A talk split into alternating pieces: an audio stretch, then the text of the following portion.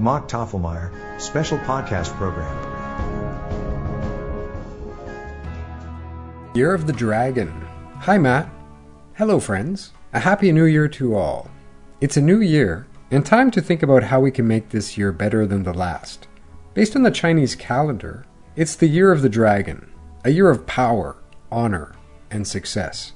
Although it's fun to think about such things, as we all want to start each year with a sense of purpose and optimism, we must remember that we can make a year whatever we choose it to be. Like a blank canvas awaiting the painter's vision to be applied, a new calendar symbolizes a clean slate, ready for plans to be made. However, we must remember that it is not the year itself that defines our story. Rather, it is the choices we make along the way. It's interesting to consider how much attention is given to a new year.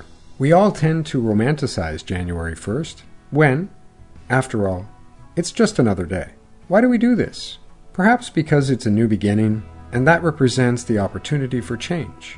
We know that days turn into weeks and months and eventually seasons, each one holding the potential for transformation, to be healthier, acquire knowledge, advance your career, things we all aspire to achieve. Most years consist of 365 days. Each one, like January 1st, represents a new beginning and new opportunities.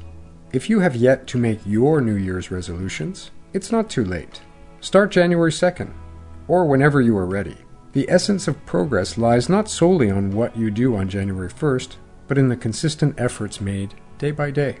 In 2024, let's draw upon the strength and honor of the dragon as we navigate the chapters yet to be written. Let's remember that the canvas upon which our story unfolds is only limited by the choices that we make, not by time itself. Wishing you health and happiness always.